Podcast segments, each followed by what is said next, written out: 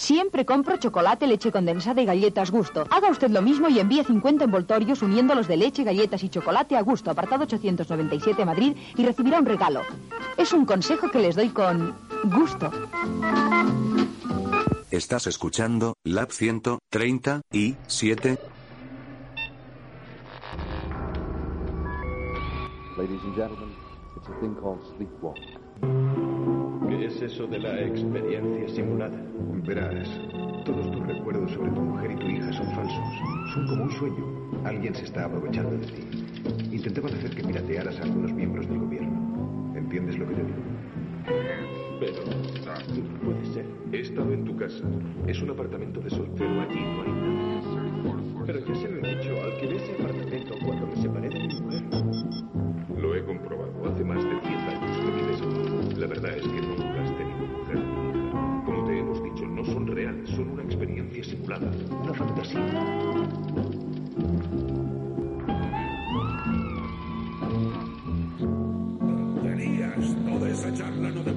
Seas una forma de vida pensante. Y puede ofrecerte usted pruebas de su existencia.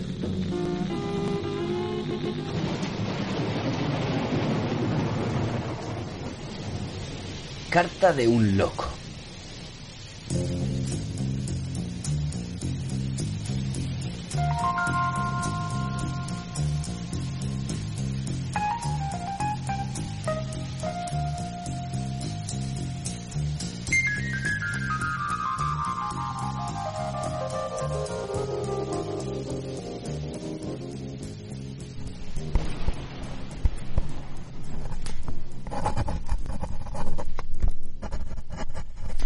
Querido doctor, me pongo en sus manos.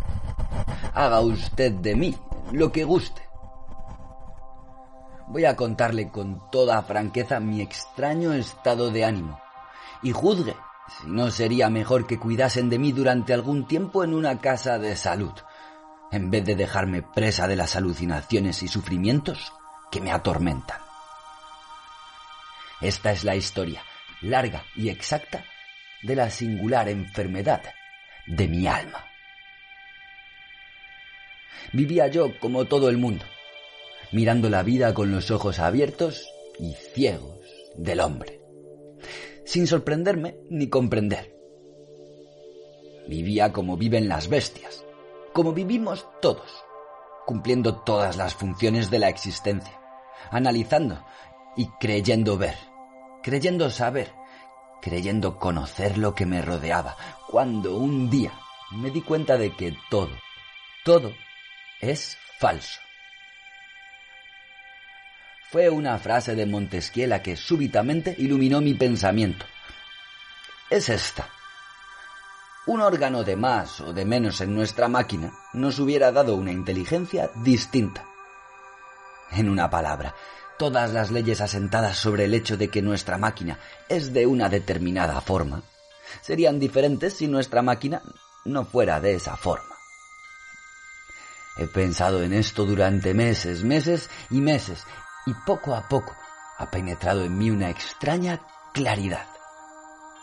Y esa claridad ha creado ahí la oscuridad. En efecto, nuestros órganos son los únicos intermediarios entre el mundo exterior y nosotros. Es decir, que el ser interior que constituye el yo se halla en contacto, mediante algunos hilillos nerviosos, con el ser exterior que constituye el mundo.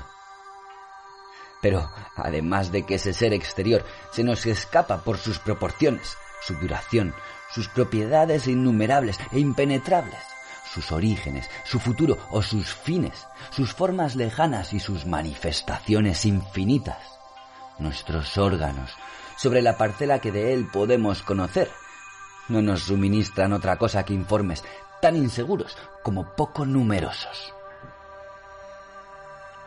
Inseguros porque únicamente son las propiedades de nuestros órganos las que determinan para nosotros las propiedades aparentes de la materia.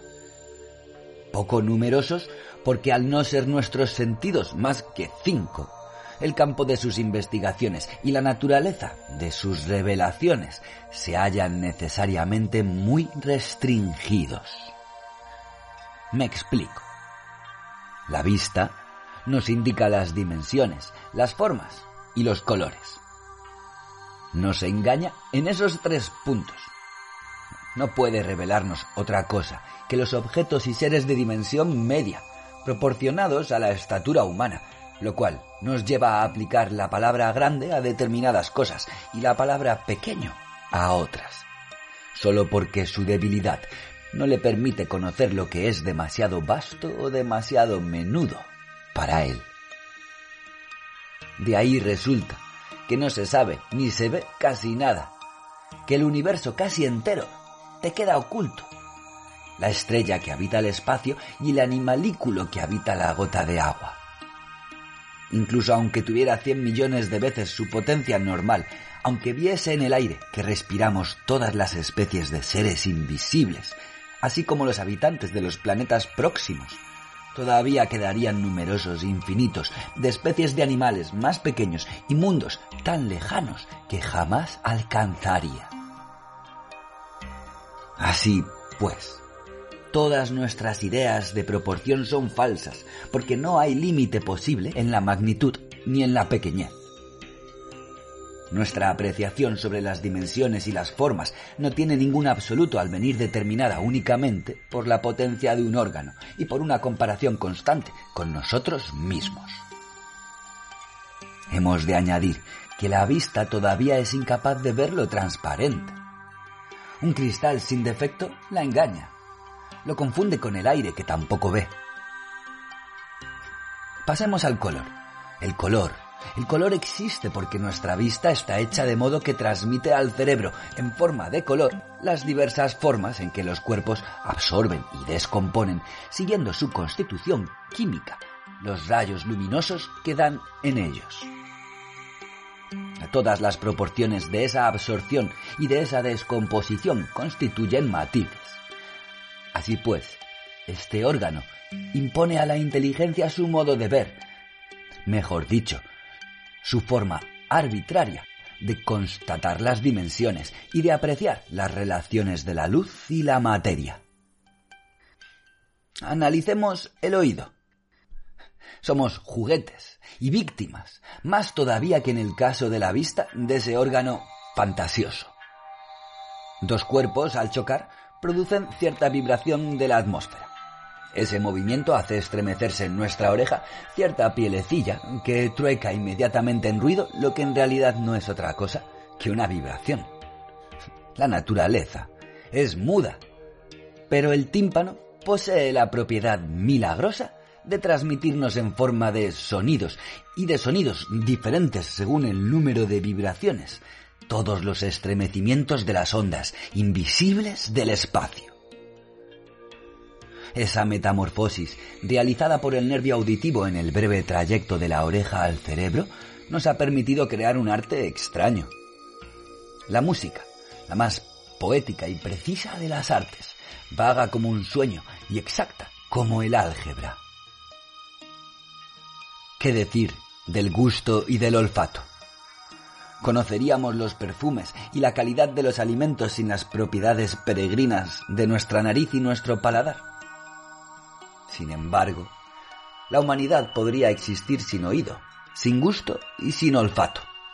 Es decir, sin ninguna noción del ruido, del sabor o del olor. Así pues, si tuviéramos algunos órganos menos, desconoceríamos cosas admirables y singulares. Pero si tuviéramos algunos más, descubriríamos a nuestro alrededor una infinidad de otras cosas que nunca supondremos por falta de medio para constatarlas. Por lo tanto, nos equivocamos cuando juzgamos lo conocido y estamos rodeados de desconocido, inexplorado. Por lo tanto, todo es inseguro y puede apreciarse de diferentes maneras.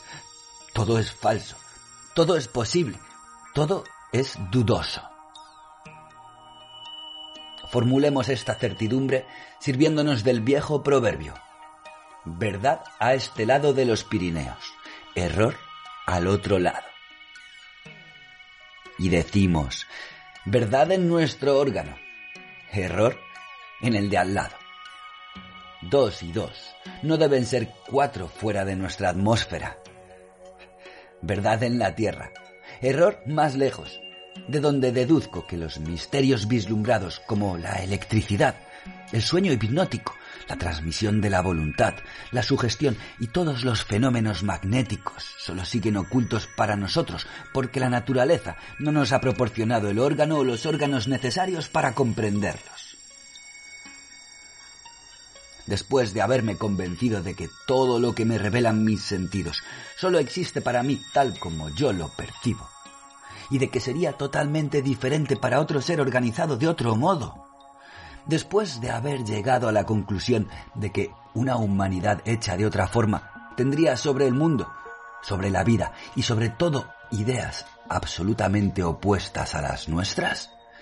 Porque el acuerdo de las creencias solo deriva de la similitud de los órganos humanos y las divergencias de opiniones provienen únicamente de ligeras diferencias de funcionamiento de nuestros hilillos nerviosos. He hecho un esfuerzo de pensamiento sobrehumano para suponer lo impenetrable que me rodea. ¿Me he vuelto loco? Me he dicho, estoy rodeado de cosas desconocidas. He supuesto al hombre desprovisto de orejas y he supuesto el sonido como suponemos tantos misterios ocultos.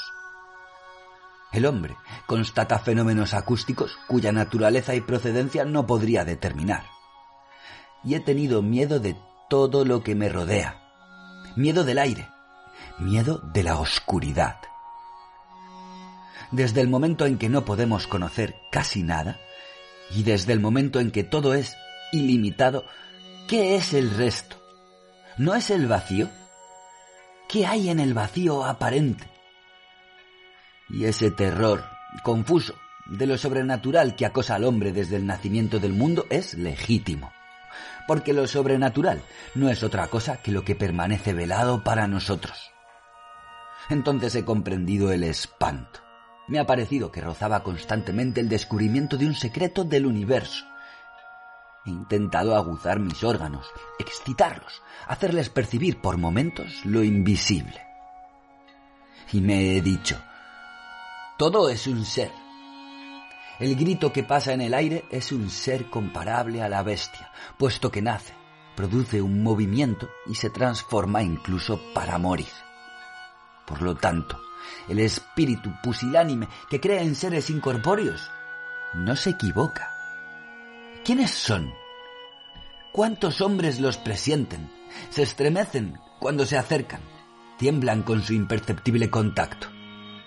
Uno los siente a su lado, alrededor, pero es imposible distinguirlos, porque no tenemos los ojos que los verían, o mejor dicho, el órgano desconocido que podría descubrirlos.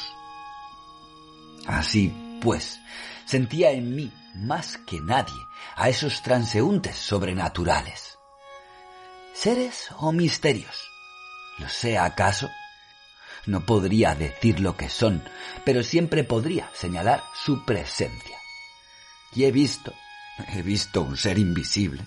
¿Hasta dónde puede verse a esos seres?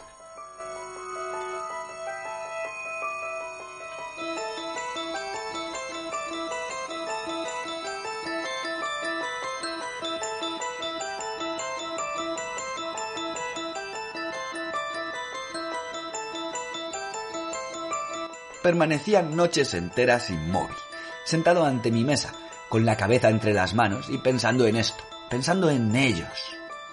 De pronto creí que una mano intangible, o más bien un cuerpo inasequible, rozaba ligeramente mi pelo.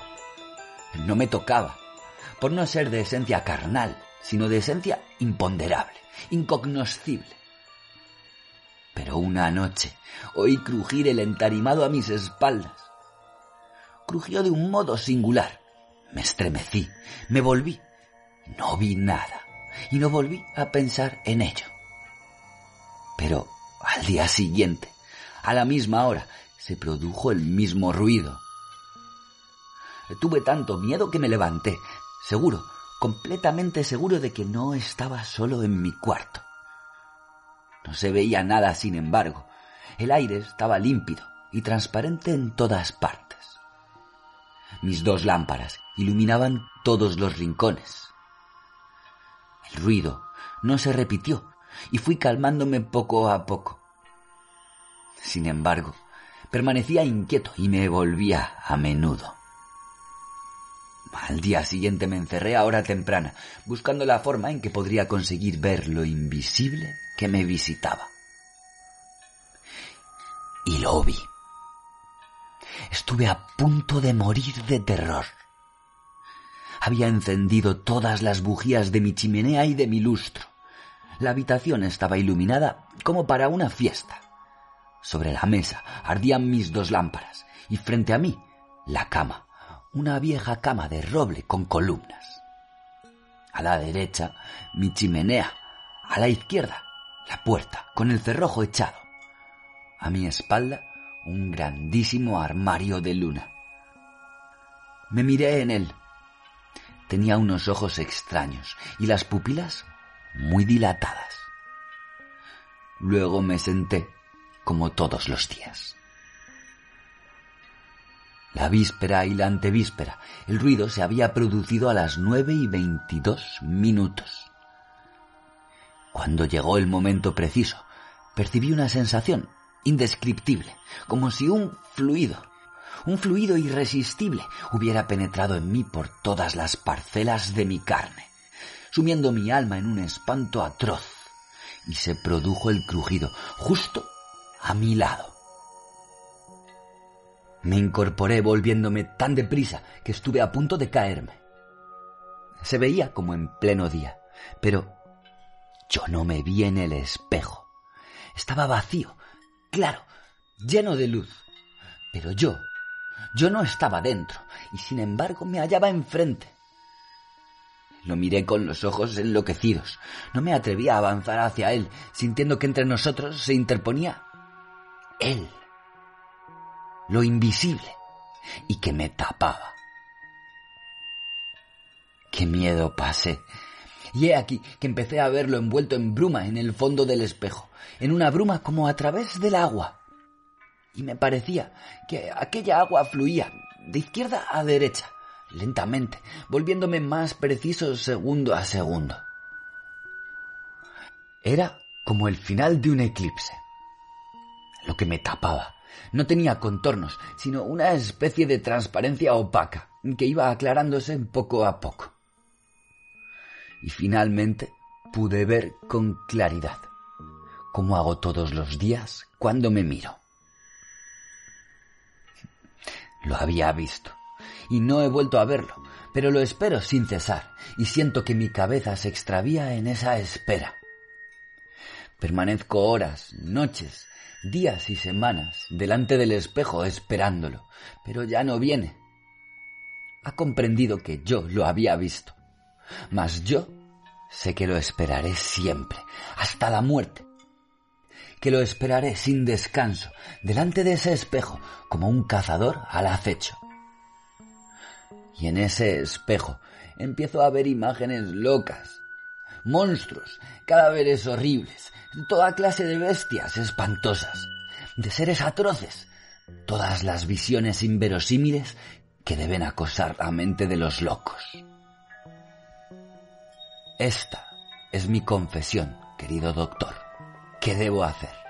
Dígame,